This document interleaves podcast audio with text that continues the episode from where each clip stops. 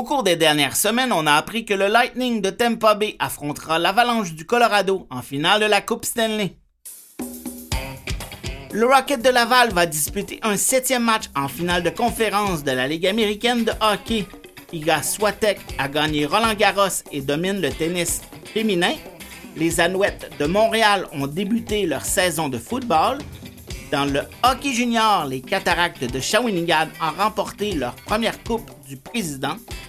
Et pendant que le cirque de la Formule 1 s'installe à Montréal, nous, pour la prochaine heure, on parle de sport.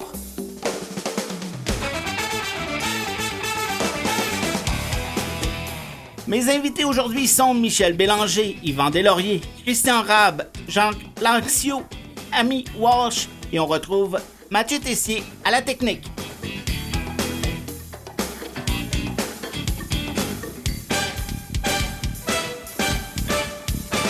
Je m'appelle Dominique Tremblay. Au cours de cette émission du 14 juin 2022, on parlera des championnats du monde de paranatation, de hockey au Québec, de sécurité dans le sport canadien, de soccer, de la Fédération internationale de ski et de parasport et de baseball.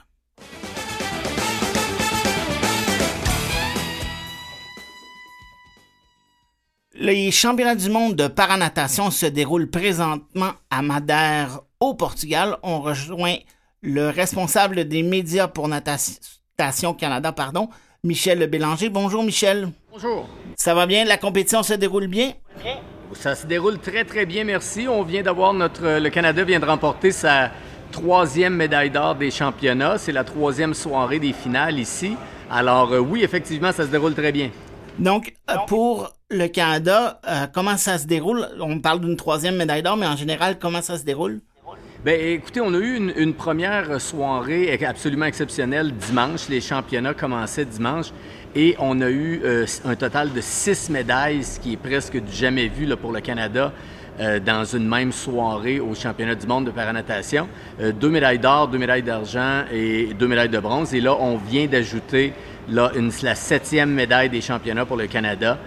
Euh, Tess Routliff, qui est une, une fille de l'Ontario, mais qui s'entraîne au centre de haute performance euh, à Montréal, qui vient de remporter le, le 100 mètres brasse SB7. Donc, euh, ça se déroule très, très bien jusqu'à maintenant. Le, euh, Madame Radcliffe était pas à Tokyo. Je pense qu'elle était blessée. Hein? Exactement. C'est vraiment une belle histoire. Euh, Tess, qui était une Olympienne, elle avait remporté une médaille d'argent à Rio. Euh, et elle aurait été une de nos meilleures nageuses euh, à Tokyo. Malheureusement, s'est blessée, un très grave accident, s'est brisé le dos à peine deux mois avant Tokyo, donc a raté les Jeux. Et puis là, elle a, à son grand retour euh, en compétition internationale, sa première course dimanche soir, elle a remporté une médaille d'argent. Et là, ce soir, pour la première fois de sa carrière, elle est couronnée championne du monde dans une épreuve. Donc, c'est vraiment une histoire euh, exceptionnelle. C'est un retour euh, remarquable. Tu as, eu la chance de lui parler au cours de la, compétition. Elle doit être soulagée de ce genre de performance-là. Écoute, je ne sais pas si elle est soulagée, émotive. C'est très, très. Ça a été une année extrêmement difficile pour elle. Euh, pour elle, manquer les Jeux de Tokyo, ça a été une déception euh, incroyable. Alors, euh, pour elle, oui, soulagée, ce sera un bon mot, mais simplement euh, vraiment heureuse, je te dirais, d'être de retour, de voir qu'elle est capable d'être de retour à, ce niveau-là. Écoute, on parle de quelqu'un là euh, qui, à un certain moment, ne se demandait pas, la natation n'était pas sa préoccupation euh, principale après sa blessure. Là, ça aurait ça aurait pu être une blessure là qui euh, au moment où c'est arrivé, là, on se demandait même si, si, elle allait marcher de nouveau. Donc, c'est vraiment exceptionnel. Mais oui, soulagement et puis très, très heureuse. Tu as parlé de classification S7. Donc, tous les athlètes, évidemment, ont un handicap. Euh, Est-ce que tu peux nous décrire un petit peu c'est quoi son type de handicap? Oui, bien absolument. Ben, ben, euh, Tess, dans son cas, S7, c'est pour les petites personnes. Donc, euh, dans son cas, mais il peut y avoir d'autres euh, d'autres handicaps, mais dans le cas de, de Tess, ben c'est ça, c'est que c'est une petite personne. Donc, elle, la, ça tombe dans la catégorie S7. Pour les gens qui sont un petit peu moins familiers avec la, la paranatation, euh, la façon dont ça fonctionne, c'est les, catégories 14, c'est un handicap intellectuel léger. Les catégories 13, 12, 11, c'est les handicaps visuels. Et à partir de, de 10 en descendant jusqu'à 2, c'est vraiment les handicaps physiques. Et puis 10 étant les handicaps plus légers et puis 2 étant les handicaps plus lourds. Puis tous les handicaps sont mélangés. Donc on peut avoir une personne qui est euh, paraplégique ou une blessure médulaire avec une personne qui est amputée ou qui a la paralysie cérébrale. Et c'est dépendant de leur capacité physique qui sont qu'est-ce qu'ils sont capables de faire et de ne pas faire qui sont classés selon le, la gradation que tu as mentionnée. Absolument. Vous, vous l'avez très, très bien expliqué. C'est exactement ça. Et euh, quelle autre euh, performance que pour le Canada qui est à souligner? Bien, euh, vois-tu les, euh, médailles d'or qu'on a eues la première soirée dimanche? Euh, Shelby Newkirk de, Saskatoon qui a, gagné la médaille d'or et Aurélie Rivard, bien, évidemment qu'un peu tout le monde connaît là, au Canada et au Québec. c'est notre grande vedette de la, de la parade natation présentement depuis plus d'une décennie. sa médaille d'or euh, dimanche soir était sa 15e médaille au total euh, dans sa carrière au championnat du monde. Euh, elle a remporté la, médaille d'or aux 50 mètres, 50 mètres libres. Aurélie, elle est dans la catégorie S10, son, donc c'est la catégorie avec les handicaps les plus légers. Et puis là, ce soir, là, dans à peu près 1 heure, 1 heure 30, elle nage dans le 400 mètres libre. Elle est la détentrice du record du monde dans la distance et euh, euh, elle a défendu avec succès son, son titre olympique dans cette épreuve-là à Tokyo. Donc, euh, je pense qu'on ne se trompe pas en disant qu'elle est la favorite là, ce soir oui. pour remporter sa deuxième médaille d'or des championnats. Et le, le, fait intéressant à propos d'Aurélie, de, de, sa victoire de, de dimanche, aux Jeux paralympiques de Tokyo, elle avait terminé troisième, un petit peu une contre-performance. Ça, encore une, autre, fois, c'est une autre bonne nouvelle pour le Canada. Euh, le Canada a 32 athlètes euh, au Portugal. C'est une des euh, plus grosses délégations, si ce n'est pas la plus grosse délégation. Qu'est-ce qui explique un si grand nombre d'athlètes? En effet, on est, on est en fait officiellement la, la, la plus grosse délégation ici au Portugal. Euh, ce qui est arrivé, c'est que comme c'est une année, c'est un peu une, une, tempête parfaite, si on veut, là. Euh, à Londres, en 2019, au dernier championnat du monde, on avait seulement 18 nageurs. Ici, on en a, en fait, on en a 30. Il y a eu des petits changements à l'alignement depuis l'annonce euh, okay. initiale, mais on est quand même la plus grosse délégation. Et puis, euh, ce qui arrive, c'est que c'est une année post-paralympique. Donc, les entraîneurs voulaient amener le plus de, de 109, si on veut, beaucoup de nouveaux venus pour leur donner de l'expérience, comme on est déjà à deux, ans des années euh, des, Jeux de Paris, c'est-à-dire des, euh, Jeux paralympiques. Euh, mais aussi, un autre facteur, c'est que comme il n'y a presque pas eu de compétition pour les athlètes qu'on appelle de la prochaine génération au cours des deux dernières années à cause de la pandémie, évidemment, euh, l'équipe d'entraîneurs voulait vraiment, et Natation Canada voulait vraiment donner une expérience internationale au plus de nageurs possible. Donc, ce sont tous des nageurs qui ont fait les standards pour les euh, championnats mondiaux. Alors, ça explique pourquoi on a une plus grosse délégation cette fois-ci. Et en plus, vu que les prochains Jeux euh, paralympiques sont seulement dans deux ans, il y a plusieurs, plusieurs athlètes qui auraient peut-être pu ou dû prendre leur retraite, qui ont décidé de rester pour un autre cycle. Oui, absolument. Et puis, pour la première fois, il va y avoir, encore une fois, à cause du, calendrier qui a été tellement chamboulé par la, par la pandémie, euh, il va déjà y avoir une autre édition des championnats du monde l'an prochain. Euh, si je ne m'abuse, ce n'est jamais arrivé qu'il y ait des championnats du monde euh, deux années consécutives. Alors, championnat du monde l'an prochain encore, puis les Jeux de Paris en 2024. Et il y a euh, les, euh, les Jeux du Commonwealth qui vont avoir lieu euh, plus tard cet été. Est-ce que tu vas accompagner l'équipe aussi aux Jeux du Commonwealth? Non, ce ne sera pas moi qui va être aux au Jeux du Commonwealth, ça va être Nathan White, qui est le directeur des communications, là, mon collègue de, de, de, Natation Canada. Alors, Nathan qui se trouve présentement au championnat du monde du volet olympique, qui vont débuter samedi. Et puis, moi, je suis ici avec l'équipe de paranatation. Et euh, puis le Portugal n'est pas reconnu comme une, euh, un pays, euh, une puissance en natation. Est-ce que c'est une, est-ce que la compétition est bien organisée puis ça va bien? Oui, tu as, tout à fait raison. Ce n'est pas une puissance là, de la paranatation, de la natation, mais oui, c'est très, très bien organisé ici. C'est un, un complexe sportif qui, euh, si je ne m'abuse, date de 2004.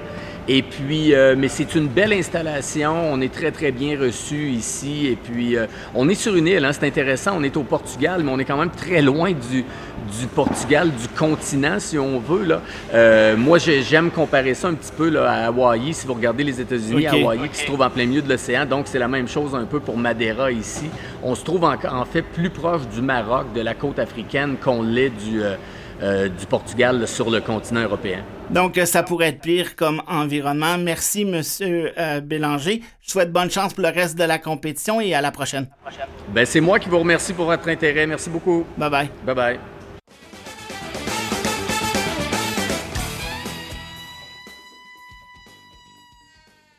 Alors, c'est le temps de rejoindre notre chroniqueur Yvan Deslauriers. Bonjour Yvan. Bonjour Dominique, comment vas-tu? Ça va très bien et toi? Ah oui, oui, mais je me trotte moins que toi quand même. Oui, euh, c'est vrai. Euh, mais là, on est euh, encore quelques semaines au Canada avant de repartir. Fait que c'est quand même pas si pire. pendant ce temps-là, il s'est passé beaucoup de choses dans le monde du sport depuis les dernières semaines. Qu'est-ce qui a piqué ton intérêt? Ben, tu vois, Dominique, euh, je vous ai parlé dans le passé euh, du euh, rapport du comité sur l'évolution du hockey au Québec. Oui, c'est vrai. Et c'est autour de ça que je vais faire ma, ma première chronique cette semaine à propos du virage client que va entreprendre Hockey Québec. Et je m'appuie sur un article que Martin Leclerc a publié le 13 juin dernier, mais je vais rajouter quelques autres informations que j'ai glanées un peu partout. Alors, les gens de Hockey Québec se sont réunis à Saint-Hyacinthe lors de la fin de semaine qu'on vient tout juste de passer. Et les participants à l'Assemblée générale annuelle de Hockey Québec ne s'attendaient sans doute pas à se faire parler de culture d'entreprise, d'Amazon et de Netflix. Les délégués présents dans la salle n'ont pas eu besoin de lire en dessous des lignes, comme aurait dit Claude Ruel, pour comprendre que la fédération est sur le point de s'engager dans une révolution sans précédent. Oui, parce que si on parle de Netflix puis d'Amazon, c'est pas vraiment euh, rapport avec le hockey, à moins que tu aies besoin d'équipement puis que tu vas regarder un film sur le sport.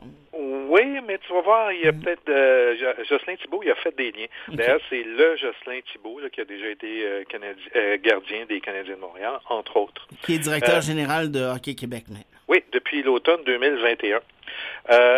À cette assemblée-là, le DG a clairement fait comprendre que la réorganisation et la modernisation de Hockey Québec se feront de, de manière réfléchie et ordonnée.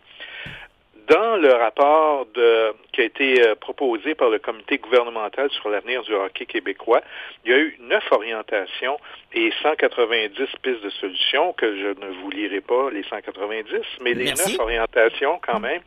Euh, ici, le hockey au rang de sport national du Québec, inclure l'apprentissage du patin à glace dans le programme scolaire du primaire, rendre le hockey accessible pour tous, prioriser le développement du hockey féminin, prioriser le plaisir du jeu chez les enfants, optimiser le développement du talent de nos athlètes, accroître le respect et la sécurité au hockey, doter le Québec des infrastructures appropriées au développement du hockey et finalement, surtout dans ce cas ici, conférer à Hockey Québec le pouvoir de gouverner et de guider l'avenir du hockey québécois. C'est c'était la raison d'être de cette, de cette euh, assemblée-là. Donc, pour expliquer sa vision de l'avenir, Jocelyn Thibault a demandé aux représentants de région de s'imaginer dans une réunion d'actionnaires d'un fonds de capital de risque qui serait en train d'étudier la possibilité d'investir dans Hockey Québec. Quel est le rendement de l'entreprise? Y a-t-il une occasion de croissance? L'entreprise est-elle productive? Et son produit est-il bon? Le produit est-il avant-gardiste? Dans le rôle d'un investisseur fictif, Jocelyn Thibault jure qu'il aurait envie de miser sur Hockey Québec. Parce que le hockey fait partie du tissu social québécois. On ne fait rien et le hockey est dans les médias et sur les réseaux sociaux tous les jours. Nous sommes partout. Je pense qu'il y a de l'avenir dans notre marché, j'y crois. Par contre, nous avons perdu 20% de nos clients au cours des 15 dernières années, a-t-il ajouté. Et pour une entreprise, c'est quand même un gros chiffre, là. C'est très inquiétant. Parlez-en à Netflix de ce temps-ci.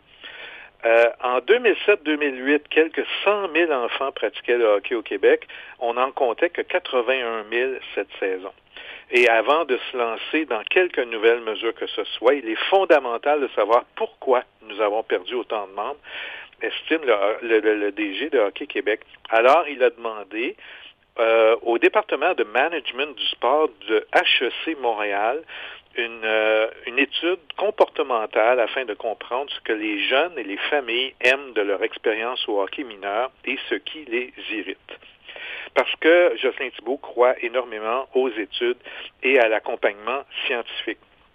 Il, est d'ailleurs, il a d'ailleurs participé à un colloque tout récemment euh, avec l'UQTR, l'Université du Québec à Trois-Rivières, sur la, la, combinaison de la recherche et du hockey.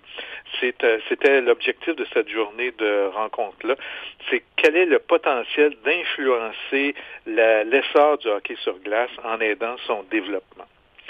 Alors, avant de parler de la nécessité d'innover, les représentants des, régions de Hockey Québec avaient visionné des extraits d'une entrevue du PDG d'Amazon, Jeff Bezos. Il faisait valoir que son entreprise se focalise de manière obsessive sur ses clients plutôt que sur ses concurrents. Et selon Jocelyn Thibault, cette vision s'applique tellement à nous autres. D'ailleurs, il a émis une préoccupation qui va, avec lequel je vais pouvoir faire un lien plus tard durant l'émission. Il dit qu'une affaire qui me préoccupe beaucoup, c'est la sécurité psychologique des joueurs et des joueuses. Toutes les histoires qu'on a entendues cet hiver, les propos racistes, homophobes, les gestes d'agression, on manque un peu de moyens financiers, mais on aimerait sensibiliser, les gens à l'échelle provinciale sur ça. Ensuite, euh, le fondateur de Netflix, lui, soutenait par ailleurs que ses employés sont encouragés à s'exprimer franchement, à donner leur désaccord parce que cela permet de corriger des erreurs commises par l'entreprise et il insistait sur le fait que de nos jours, les dirigeants d'entreprise doivent inspirer leurs employés plutôt que de les gérer. Alors, Jocelyn Thibault souhaite que Hockey Québec prenne aussi un virage vers la souplesse. Il estime que le hockey mineur est trop réglementé et que cela nuit à son dynamisme. Il ne faut plus attendre après les gens pour qu'ils inscrivent leurs enfants au hockey. Il ne faut plus tenir un joueur ou une joueuse pour acquis. C'est fini cette époque et c'est un fait indéniable il faut qu'il faut comprendre. Il faut donc rendre la pratique du hockey plus attrayante, plus inclusive et plus accessible. Est-ce que dans, ce cas-là, ils ont trouvé des, façons pour, pour améliorer les choses? Je pense que à ce point-ci, ils sont au point de la réflexion. Ils vont utiliser les 190 pistes de solutions que euh, leur a offert le rapport sur l'essor du hockey au Québec. Mais euh, c'est là qu'il dit, en gros, il faut offrir une, meilleure expérience client. C'est là que tout se joue. Il va falloir avoir une image de marque attrayante et adapter nos stratégies. Euh, lui, il pense que la mise en œuvre va commencer dans la saison 2023-2024, c'est-à-dire pas la saison qui va commencer à partir de septembre, mais l'autre après. Mais encore là, il dit, euh, il n'y a rien de coulé dans le ciment, on va prendre le temps qu'il nous faut. Alors, c'est euh, tout un chantier qu'entreprend oui, Québec euh, à, ce moment-ci. C'est un, renouveau, un renouveau qu'on ne connaît pas.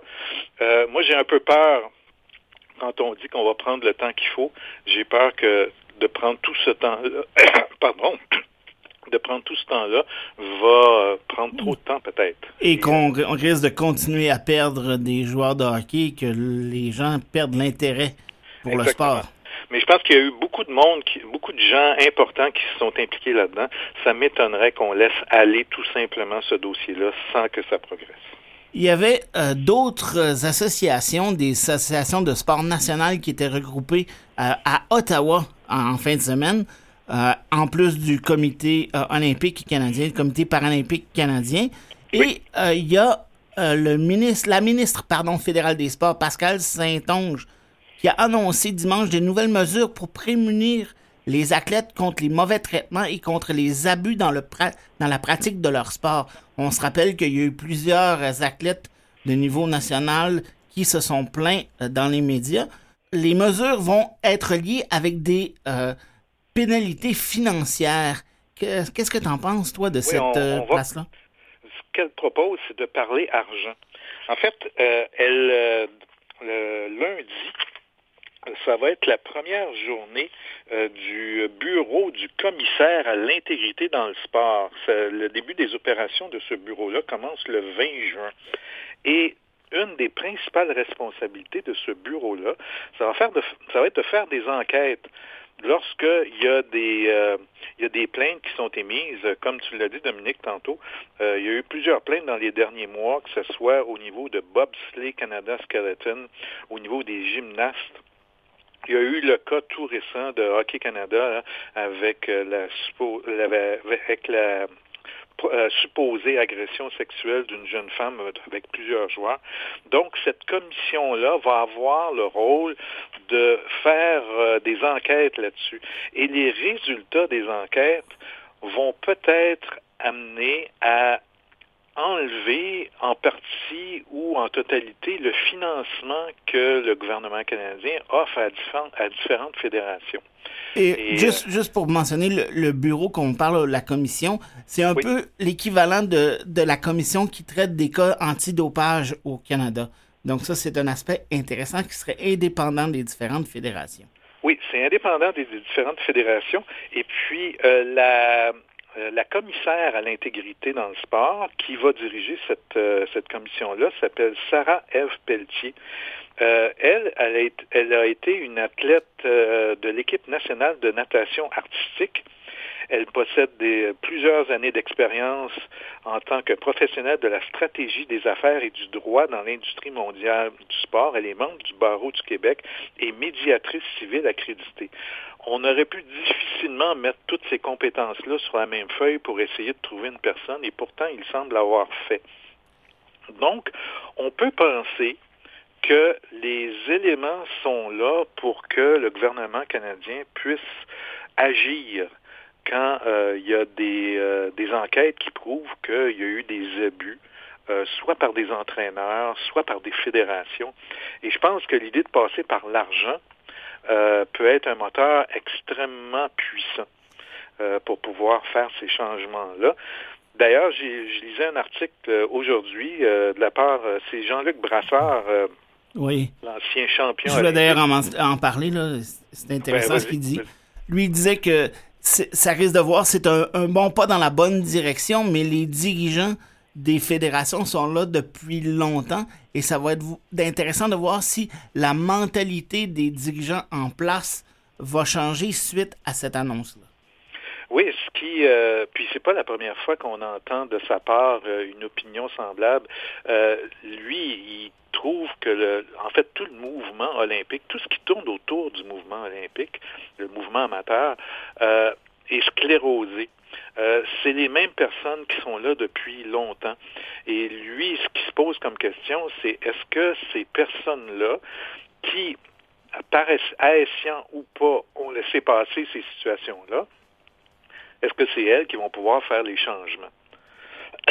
Et je pense que c'est une question qui est tout à fait qui est tout à fait louable, qui est tout à fait souhaitable. Il dit aussi une affaire vraiment intéressante. Il dit que la mentalité qui veut qu'il faille souffrir pour devenir un athlète olympique, qu'il faille faire des sacrifices, ça fait longtemps que c'est dépassé. Ça n'existe plus que dans l'imaginaire populaire. Il y a tellement d'athlètes qui ont réussi de belles performances en s'épanouissant.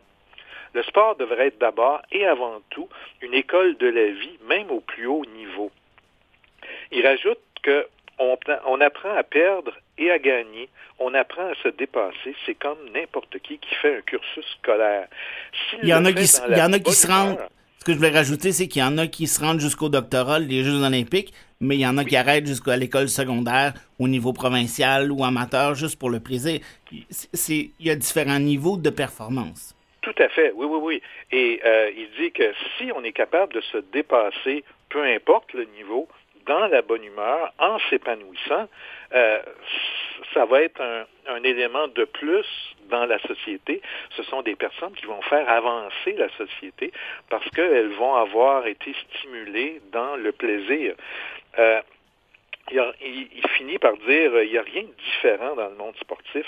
C'est juste qu'il y a de vieilles conceptions où il faut avoir mal, il faut souffrir, où il faut se faire traîner dans, un bac d'épines de rose.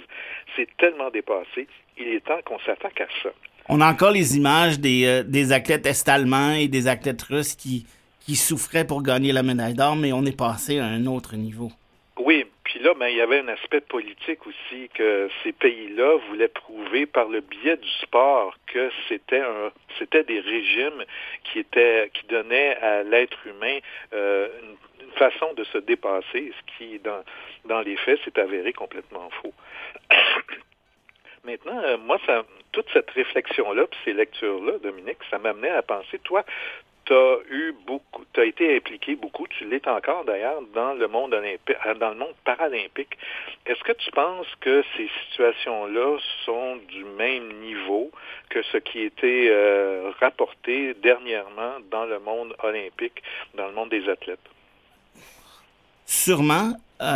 moi, disons que ça fait quand même 20 ans que je suis plus un athlète de haute performance. Donc, le, ça a changé beaucoup de ce qu'on acceptait et ainsi de suite. Puis aussi, la mentalité face aux personnes handicapées a aussi changé. Donc, mm-hmm. euh, dans mon temps, c'était pas aussi de la haute performance que ça l'est maintenant. Fait que souvent, ça, ça, ça joue sur l'impact d'un entraîneur peut avoir sur un athlète et qu'est-ce qu'on a besoin ou qu'est-ce qu'on pense avoir besoin pour être dans les meilleurs. Donc, ça a peut-être changé, mais c'est intéressant de voir le comité paralympique canadien va être impliqué. Le comité olympique canadien a aussi donné 10 euh, millions de dollars. Donc, ça va être intéressant à suivre. Merci beaucoup, Yvan. C'est tout le temps pour euh, aujourd'hui et on se reparle une prochaine fois. Merci beaucoup. Au revoir. Alors, on s'en va à la pause et au retour, on aura la deuxième demi de l'émission.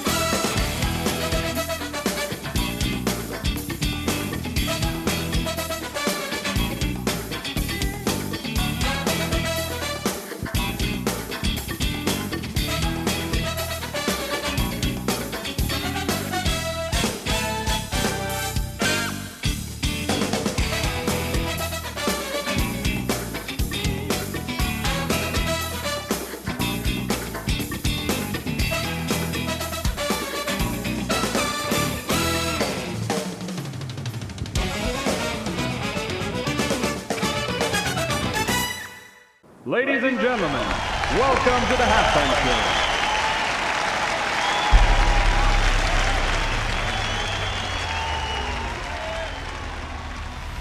Hiya, hiya, hiya. Yeah. Hiya, hiya, hiya. You know what it is. Hiya, hiya, hiya. Hiya, hiya, hiya. Red one. Hiya, hiya, hiya. Hiya, hiya, hiya. Davido. Hiya, hiya, hiya. Hiya, hiya, hiya.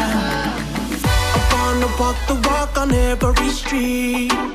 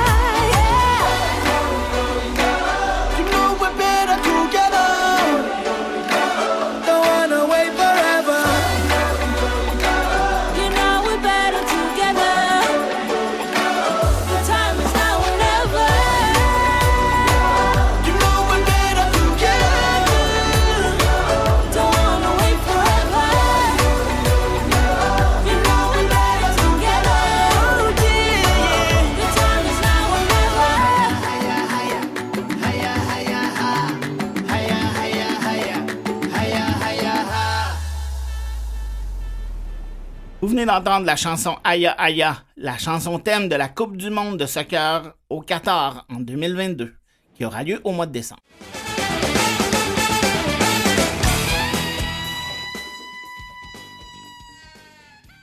Pour continuer dans le thème du soccer, je rejoins Amy Walsh, qui est analyste à TSN 690 pour euh, analyse de soccer. Bonjour Amy. Bonjour, vous allez bien? Très bien, très bien, merci.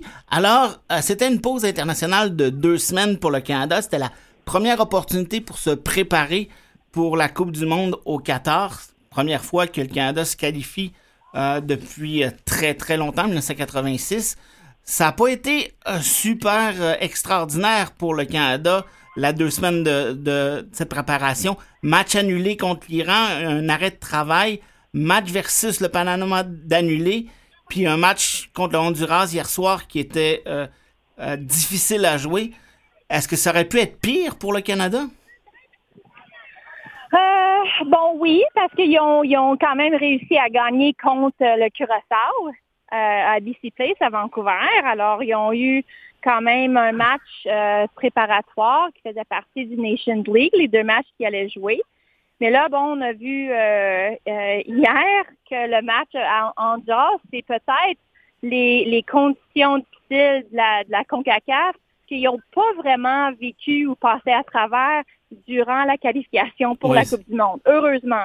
Parce que souvent, quand ils étaient à- au San Pedro Sula, à, à Sula, pardon, à Honduras ou à des autres euh, places où c'est très difficile à jouer, Panama, exemple, souvent, euh, ils ont compté le, le premier but.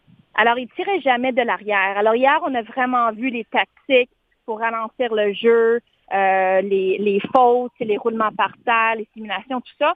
Euh, et aussi, un, arbitre qui, d'habitude, euh, il a été très performant, à mon avis, durant les qualifications. Je pense que c'était l'arbitre pour le match Canada contre le Mexique, où j'ai été très impress- impressionnée avec sa performance à lui. Mais hier, vraiment, il a perdu contrôle du match. Euh, c'est venu vraiment comme il a aussi perdu contrôle de ses propres émotions. Oui, Un- j'ai. un instant avec Jonathan David, tu sais, il, il s'entretenait comme l'un devant l'autre, nez à nez. Alors, on ne veut jamais voir ça. euh, et c'est certainement pour revenir au Canada que les conditions actuelles euh, avec la météo puis la- l'eau sur le terrain, euh, ça, ça donnait pas ou ça les amenait pas à jouer le, le, le soccer ou tu sais le the beautiful game qu'on est habitué à les à les à les voir. Alors pour moi c'était vraiment euh, des conditions qui étaient euh, c'était plus pour pour le Honduras. Alors euh, ils ont tout fait eux pour que la le, le terrain était la la, la Oui. pire terrain possible. Oui. Le, le- le ballon arrêtait dans des flaques d'eau euh, et c'était un jeu qui était beaucoup plus direct. Et tu voyais souvent, même à des, euh, des coups francs directs, les opportunités que le Canada avait, Oui. euh, les- personnes, euh, le, le- le pied à côté du ballon, puis là, ils tombaient au sol, puis ils rataient leur coup. Alors, c'était vraiment des conditions très, très, très difficiles. Alors, quand C'est puis c'est pas le genre de la- Excuse-moi, allez-y. puis c'est pas le genre de conditions qu'on va voir au Qatar. Non, certainement pas, mais c'est si, si on prend un petit peu de recul, euh, là, c'est ils ont, ils ont encore le- la fenêtre de- du mois de septembre, peut-être une douzaine de- d'entraînements préparatifs. Alors, tous ces moments-là sont très sont cruciaux pour euh, ou essentiels pour leur préparation. Alors, euh, voir c'est pas une opportunité ratée parce que ça fait partie du, du Nations League, puis les parties qui vont jouer, puis c'est- ils vont se reprendre en mars de l'année prochaine contre l'Honduras, Curaçao encore, qui font partie de leur Oui. groupe. Mais euh, veut, veut pas, on, on voulait peut-être dans les yeux de John Herdman puis dans l'équipe un match qui allait répliquer peut-être qu'est-ce qu'elle a affronté dans le, le Maroc et euh, euh, le, les le Tchéquia et aussi La euh, Belgique. et la Belgique. Ouais. Contre, euh, Kevin De Bruyne, puis c'est des, des, des gros, gros, gros... euh, des, Des grosses équipes. va affronter. Ouais, des grosses ça. équipes qu'on va affronter euh, au Qatar. Alors, pour moi, c'était vraiment... Ils ne pouvaient pas contrôler les conditions et euh, qu'est-ce euh, l'équipe qui affrontait, mais quand même, il faut, faut voir ça comme une chance de, de se mettre en forme pour Qatar. Et aussi, donc, il y a encore une, une guerre de, de, de mots ou de des gens qui se parlent pas contents des conditions de travail entre l'équipe nationale masculine, un peu aussi l'équipe féminine et l'association canadienne de soccer. Ça, ça aide pas à faire la promotion du sport euh, au Canada en vue de la Coupe du Monde de- du Qatar non plus. Non, certainement pas. C'est quelque chose que moi j'ai moi j'ai vécu en tant que en faisant partie de la, la groupe de leadership, puis c'est nous qui faisions les, les négociations euh, pour l'équipe avec les membres du, du, du CSA. Et là, nous voilà, c'est 36 années plus tard, l'équipe masculine, ils ont tellement de succès euh, cette année. Les femmes, trois podiums de suite. On est vraiment euh, euh, le, le soccer est à la hausse. Comme vraiment, on, a, on est au sommet du soccer qu'on n'a jamais vu dans le pays. Mais quand même, on a le, on parle encore des négociations, puis qu'est-ce qui se passe dans le CSC. Il n'y a pas de clarté, il n'y a pas de transparence en qu'est-ce qui, qu'est-ce qui se passe avec les fonds, puis avec le marketing, les, euh, les, les, sponsorships, tout ça. Alors, on a besoin vraiment de passer à travers ça, puis vraiment trouver quelque chose équitable entre les deux équipes pour les femmes et les hommes et vraiment de, de dire, bon, les performances, on va vous donner votre argent, mais aussi on peut promouvoir le parasoccer, le futsal, les équipes euh, Les autres qui sont un peu Ben, moins importantes. ça, ça aussi, ça peut quand même être, Ouais. être élevé puis être soutenu par les fonds, mais on peut quand même donner euh, un bon pourcentage à ces joueurs pour, pour leur dire félicitations, on est fiers de vous. Il y, a, il y a vraiment quelque chose, il y a un juste milieu qu'on peut trouver là, puis c'est le temps que le CSC trouve vraiment la solution. les, les, une question rapide parce que les joueurs euh, reçoivent un montant d'argent quand ils participent à des compétitions internationales, même s'ils sont payés. euh, c'est des joueurs professionnels qui jouent en Allemagne ou en Angleterre ou à travers le monde. Pour représenter son pays, on est ils reçoivent un montant d'argent. Ça, c'est à travers le monde, c'est normal. Oui, oui, oui, absolument. Alors, c'est ça qui est, la, discussion. Là, aux États-Unis, récemment, dans le dernier mois, ils ont, trouvé une solution équitable entre l'équipe masculin et féminin euh, dans le CBA qui va non seulement leur donner euh, des, des revenus équitables pour les, les, les euh, match appearances, comme pour jouer Oui. un match pour son pays, mais aussi de performance dans peu importe le tournoi que tu joues et être soutenu côté euh, physique, mental, tout ça. Oui. Mais qu'est-ce qui fait que c'est un, euh, un, un entente historique, c'est que euh, la différence entre les fonds et la FIFA euh, pour les Coupes du Monde, pour les hommes, exemple, à Qatar, c'est euh, toutes les équipes vont partager 450 millions de dollars. Pour les femmes, l'année d'après, en 2023, en Australie, Nouvelle-Zélande, c'est 60 millions de dollars. C'est beaucoup d'argent pour le pour pour le pays, pour le Canada. Donc on espère qu'on va pouvoir être capable de trouver une solution pour qu'on on puisse s'entendre et passer à un autre niveau et faire la promotion de l'équipe canadienne parce qu'au Qatar, ça risque d'être très passionnant de voir les Canadiens euh, jouer. Merci beaucoup, euh, Amy, pour le temps que tu nous as consacré et puis on se reparle une prochaine fois. Toujours un plaisir. Merci. Merci, bye bye.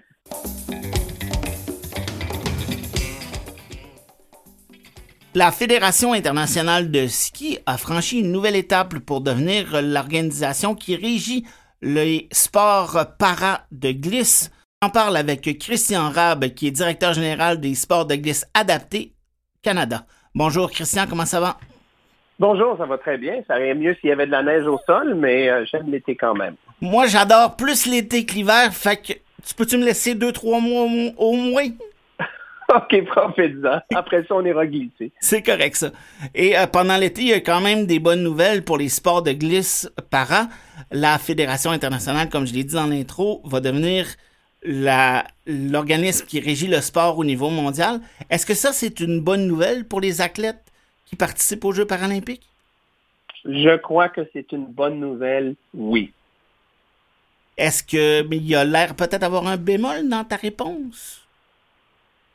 Euh, le bémol, c'est plus de perspective du fait que c'est une autre euh, organisation mondiale qui prend euh, en main une petite organisation qui est l'organisation du para-snowboard et du, et du para-alpin. Je pense qu'on appelle ça le para-alpin, hein, pas le para-ski, mais le, le Oui. para-alpin. Donc, c'est- toujours, moi, moi je suis un, un snowboarder dans l'âme. Quand la FIS a pris en charge la Fédération mondiale de snowboard dans les années 80, ben ça a fait beaucoup de bruit parce que c'était la, la grosse machine qui prenait en charge le petit snowboard qui était euh, qui était à son à sa propre gouvernance. Mais euh, j'étais pour dans le temps. Ça a fait euh, euh, ça a fait un, un bénéfice merveilleux à l'évolution du snowboard. Je parle du snowboard euh, non handicapé. Oui. Maintenant, euh, le snowboard para, le para-snowboard, le, le snowboard pour personnes handicapées, a évolué d'une merveilleuse façon à travers deux, trois organisations mondiales. Ça cherchait son pied, ça cherchait sa place et ça cherchait son efficacité. Et maintenant, euh, c'est c'est une bonne chose d'intégrer la grosse organisation, même s'il y a le petit rebelle en moi qui, qui, qui reste en moi de non, non, on est différent, mais en fait, c'est une bonne chose pour le sport, pour les athlètes, pour les coachs et pour les fédérations. Il va falloir quand même que les sports para trouvent leur place à l'intérieur de cette grosse machine-là. Oui, et j'ai confiance que la, sans connaître les, les, les, les mécaniques à l'interne de la machine, mais j'ai confiance que la machine va faire la place à ces sports-là parce que je, je pense que tu t'en, tu sais plus que moi, Dominique, mais je pense que le monde, la société est rendue là où est-ce que tout le monde reconnaît la place à faire à une personne qui a une mobilité réduite. Oui. Je pense qu'on est rendu là dans le monde. On était moins là dans les années 90, moins là en 2000, mais maintenant en 2022, l'inclusion, on commence à comprendre c'est quoi. Il y a certains d'entre nous qui le comprennent peut-être plus que d'autres, mais euh, je pense qu'on est rendu là dans le monde. Donc, la FIS n'est pas une organisation qui fonctionne indépendamment de la société, c'est un résultat de la société, donc je crois qu'elle va y faire la place. Et je vais dire aussi, le para-snowboard va faire sa place. Parce que le para-snowboard aux Paralympiques, c'est vraiment cool. Et je le sais que le snowboard euh, de personnes non handicapées regarde ce qui s'est développé en format de compétition au para-snowboard et tout le monde trouve ça très intéressant. Donc, c'est pas le petit frère pauvre d'idées qui rentre dans, dans la grande famille. C'est un, c'est un petit frère, le para-snowboard. Je dis petit parce qu'il n'y a pas beaucoup de participants mais, c'est quand même quelqu'un qui a une très belle réputation, qui a une très bonne réputation, qui est très dynamique, qui est très créatif, et ça, ça amène, euh, ça amène sa présence, et, tout le monde va être, bien content de les avoir autour de la table euh, lors de discussions. Est-ce que les, sports para vont, par exemple, profiter des, soutiens financiers, financiers pardon, des commanditaires ou des choses comme ça que la Fédération internationale de ski a déjà? Est-ce que ça, ça pourrait être c'est un bénéfice pour toi? Ben oui, je pense que c'est un- une des raisons pourquoi ça a été fait. Parce que ce qui arrivait avant, quand le sport parent de glisse alpin, snowboard et ski, était séparé mondialement de, des sports de glisse alpin euh, non parents, ben, deux organisations qui chassaient à peu près, qui, qui, qui étaient à la chasse à peu près des mêmes commanditaires pour, euh, pour les, les, euh, la publicité, puis la télévision et, et les sponsors, les commanditaires d'événements, ben ça va chercher les mêmes commanditaires parce que c'est des sports de glisse. Bon, on s'entend que c'est pas c'est pas des gens qui sont passionnés par le sable, donc Oui, euh, c'est c'est ça. je pense qu'il y avait des compétitions de commanditaires et maintenant, il n'y aura plus de compétition. Maintenant, tout le monde travaille à peu près dans le même sens. Donc, euh, oui, ça va être, euh, il y a des bénéfices possibles et, et anticipés. Je dirais pas juste possibles, mais il y a des bénéfices anticipés avec les commanditaires de la FIS. Oui. Est-ce qu'on pourrait voir des coupes du monde, par exemple, de, de snowboard et de parasnowboard qui sont intégrées? Que j'aimerais ça. Ça fait des années que j'aimerais ça. Euh, je, je vais être clair. je- au, au niveau paralympique, je trouve que c'est cool que ça soit séparé. Mais au niveau Coupe du Monde, qui, est des événements mondiaux, mais à beaucoup plus petite échelle que les Olympiques et les Paralympiques, eh bien, euh, j'aimerais ça. Le problème pour le snowboard, c'est que c'est deux formats de compétition différents. Donc, pas nécessairement les mêmes pistes, les mêmes infrastructures. Ils n'ont pas les mêmes pistes, les mêmes infrastructures. Une Coupe du Monde en snowboard cross pour personnes non handicapées, ben, ça va plus vite, les sauts sont plus hauts, puis les, les, les dangers, euh, sont plus grands. Euh, une personne en situation de handicap, quelle que soit, euh, la, la- quelles que soient les prothèses euh, bioniques qu'ils ont, ne peuvent pas nécessairement aller aussi vite et sauter aussi loin et aussi haut qu'une personne qui n'a pas un handicap. Donc, il y a ça. Et aussi, en, en parasnowboard, ben, il y a le, il y a le, comment on appelle ça, le, le, le, le snowboard cross parallèle ou le Ouais. bank slalom parallèle, qui est vraiment cool. Moi, j'aimerais plutôt voir le, le snowboard non handicapé utiliser le même parcours que le parasnowboard a inventé parce que ça, je trouve ça cool. Ça, ça peut peut-être arriver. Puis je pense que c'est la tendance un peu dans le snowboard de regarder ce que le parasnowboard a inventé en format de compétition puis de dire Wow! Hey, c'est le fun, ça! Écoute, ils construisent des parcours. euh, Dominique, Oui. tu as vu les parcours Oui, paralympiques assez euh, en intéressant. Chine? C'était ah, une, œuvre d'art. Oui. Donc, il va y avoir plein de choses que, que cette euh, entente euh, ou cette- ce premier pas a été fait. Il reste plein de choses encore que ce soit vraiment intégré à 100%. On parle de peut-être de maximum 2026, peut-être avant, mais on va regarder, à continuer à suivre ça, Christian. Merci et à la prochaine. Ça fait plaisir. Au revoir.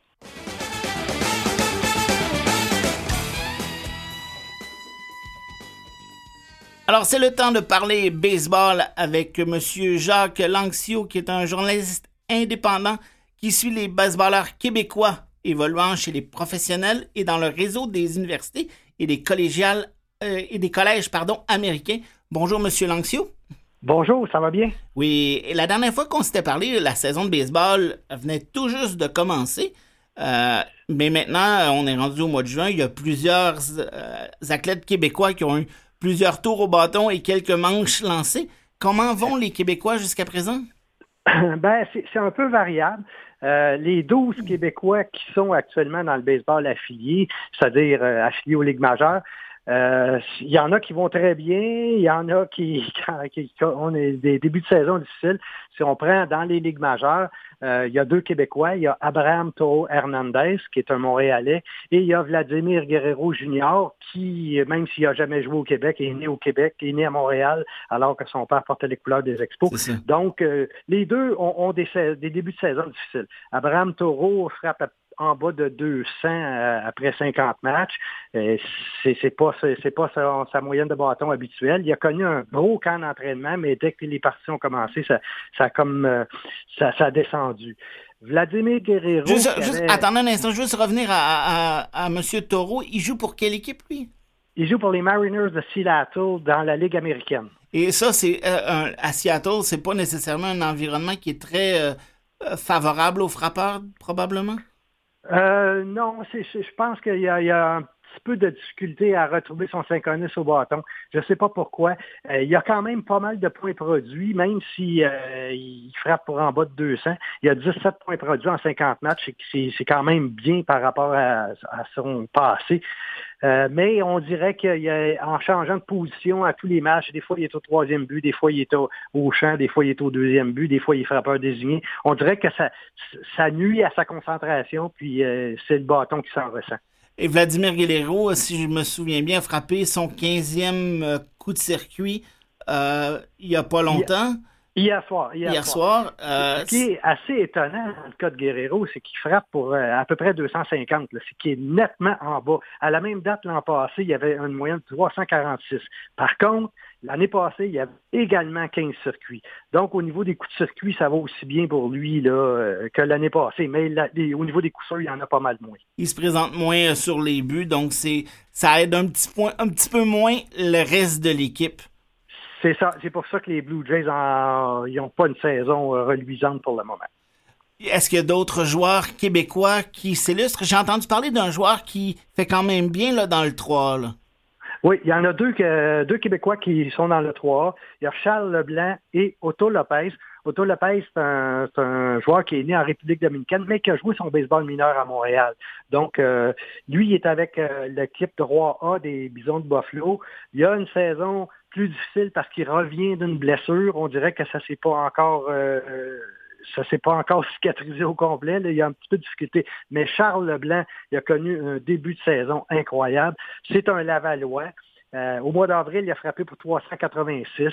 C'est sûr que c'est en baisse depuis ce temps-là parce qu'il n'y a pas. Maintenir même pas- 386, là, il y a juste Tony Gwynn qui était capable de faire ça quasiment. là. C'est ça. Et Ted Williams qui avait frappé pour 400 euh, via, un petit peu après la, Deuxième Guerre mondiale. Donc, euh, c'est 386, c'est exceptionnel.